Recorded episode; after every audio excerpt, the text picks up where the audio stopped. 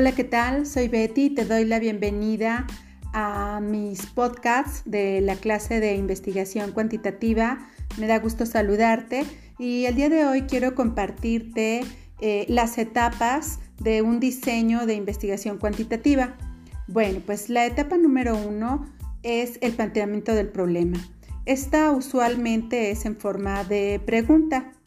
La etapa número dos es hipótesis y este es un enunciado corto no verificado que intenta confirmarse o refutarse. La etapa número 3 es la recolección de datos, es decir, cómo, cuándo y dónde. Aquí también es conveniente seleccionar a la población de estudio. La etapa número 4 consiste en establecer relaciones causales, es decir, aquí vamos a identificar cuáles son las principales causas o factores que dan origen a la causa principal.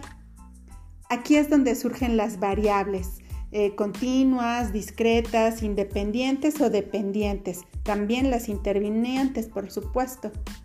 Bien, la etapa que sigue es la obtención de datos. Eh, es decir, ¿cómo, ¿cómo, se va a sacar la información? Por medio de encuestas, de entrevistas, de lo que mejor em, atienda al, estudio.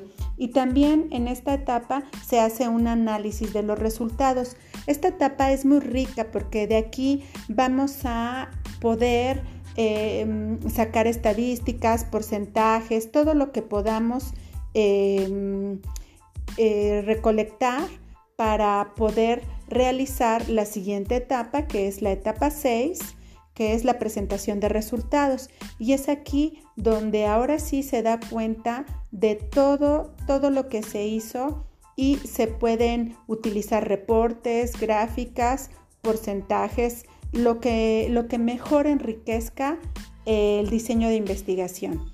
Bueno, pues te agradezco mucho que me hayas escuchado y nos escuchamos en la siguiente. Bye.